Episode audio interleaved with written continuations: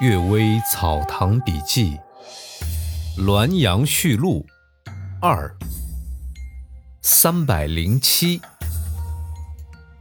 贪婪致死。杨怀廷又说了一件事儿，他说呀，有一位学茅山法术的人，整治鬼魅大多十分灵验。有一家人呢被狐精危害，请求他前往驱除。他整理法器，按约定的日期正要出发。有一位他一向熟悉的老翁来访，说：“我长久与胡精交朋友，胡精的情况危急，请求我来说句话。胡精没有得罪先生，先生与胡精也没有什么仇恨。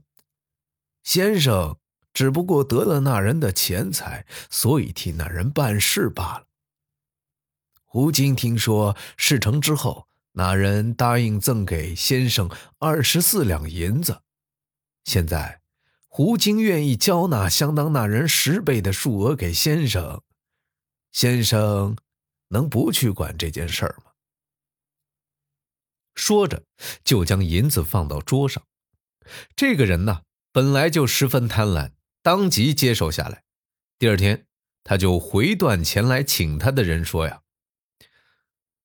我的法术只能惩治普通的狐精而已。昨天我召神将来检查，在你家作祟的乃是天狐，这不是我所能惩治的呀。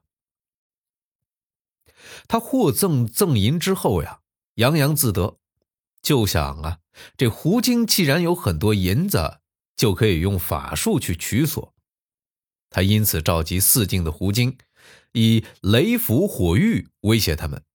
使他们向他纳贿，他频繁的索取，这胡精承受不了，就一起商量盗走了他的符印，他就被胡精所依附，癫狂嚎叫，自己投进河里。群狐摄取他的银子，一点也不留下。人们以为他像费长房、明崇岩那样升天去了，后来啊，他的徒弟暗中泄露秘密。人们才知道他导致失败的原因。操持符印，意识鬼神，驱除妖力，这种权力与官吏的权力是相似的。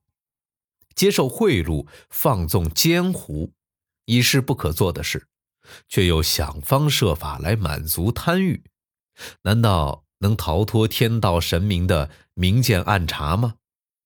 如果没有群狐杀死他。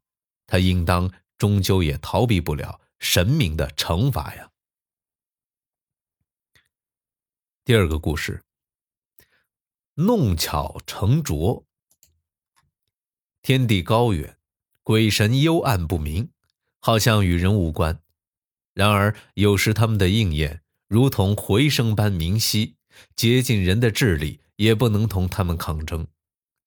沧州上河崖。有某甲的女儿许配给某乙的儿子，两家呢都是小康人家，婚期定在一二年之内。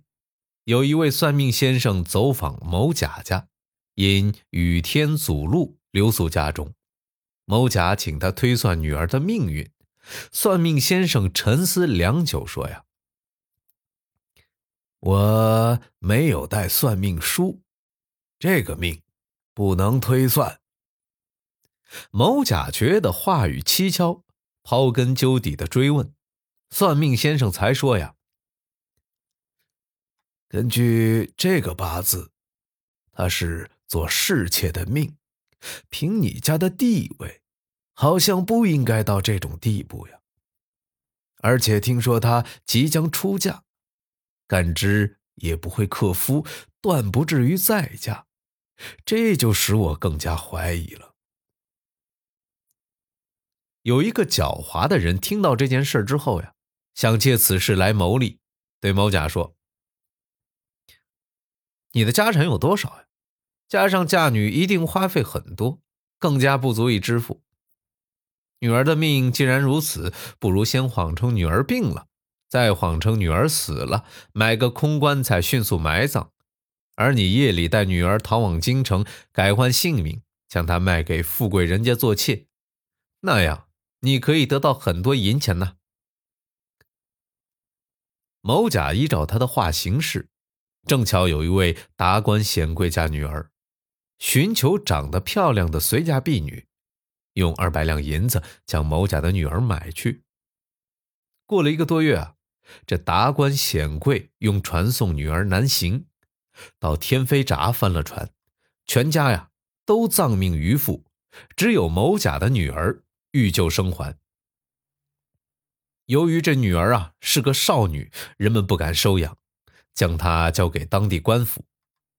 长官问她的由来，因为她在主人家的时间不长啊，仅仅知道这主人的姓氏，却说不出他的官爵籍贯，而对自己父母的姓名住址却讲得十分确凿。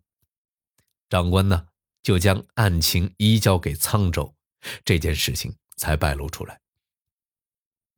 那时啊，某乙的儿子已与表妹缔结婚约，没有改变婚约之礼。某乙听说某甲得到很多银子，气愤的想要起诉。某甲窘迫，愿意仍然将女儿嫁给他儿子。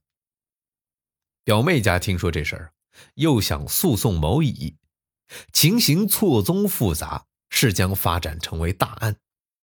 两家的亲戚朋友出面调和，是某甲出资去沧州迎接女儿，做某乙儿子的侍妾。这件难办的事儿啊。才得以平息。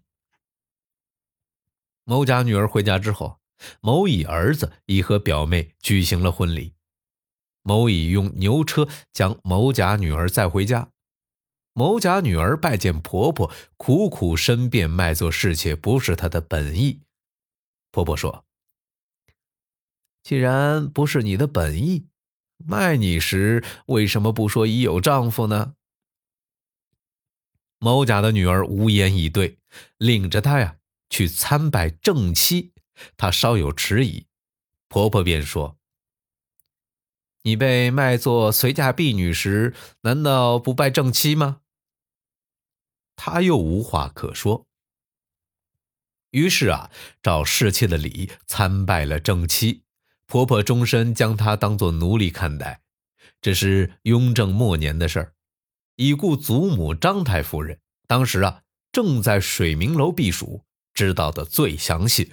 她曾经对侍婢说呀：“他的父亲不过是想多得银钱，他自己不过想过富贵生活，所以才生出这个计谋。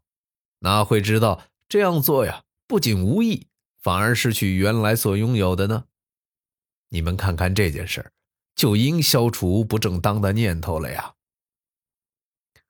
第三个故事，婢女文鸾。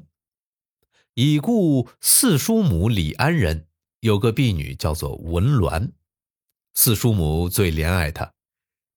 恰好啊，我寄信给四叔母，请代为寻找一个侍女，而四叔母呢，在几个侄儿当中最喜欢我，就打算将文鸾赠送给我。四叔母私下问文鸾：“啊，这文鸾呢也没有拒绝。四叔母就为他置办衣服首饰，已经定好出发的日子了。有一个嫉妒他的人怂恿他的父亲提出许多要求，这件事情啊因此搁浅。文鸾郁郁不乐，竟然发病而死。当时我不知道这些，几年之后啊，我才逐渐有所风闻。”不过也像雁过长空、影沉水底那样一听而过。今年五月，我随从护驾即将启程，收拾行李累了，坐着打了个盹儿。忽然之间啊，梦见一个女子翩翩走来。初次见面并不认识，我吃惊地问：“你是谁呀？”他站在那儿凝视着我，却默默无语。我也就醒来了。不明白是什么缘故，等到家人会餐，我偶尔将梦境说出来。第三个儿媳啊，是我的外甥女，自幼在外婆家与文鸾一起玩耍，有非常清楚的含恨之事。惊愕地说：“这大概是文鸾吧？”就详细的说出她的容貌形体与我梦中见到的完全符合。到底是呢？还是不是呢？为什么二十多年来早已将他忘却了，忽然无缘无故进入梦境？我询问他下葬的地方，打算将来替他竖块石碑。知道的人都说呀，这丘龙已经被平整，尸骨长久埋没在荒林杂草之中，寻找不出来了。姑且啊，将梦境记录在此，用来安慰黄泉之下的文鸾。记得乾隆三十六年九月，我题《秋海棠》诗中说呀：“憔悴幽花俱可怜，斜阳院落晚秋天。词人老大风情简。”犹对残红一怅然，这好像是为他题咏的呀。感谢各位收听今天的《阅微草堂笔记》，祝各位早安、午安和晚安。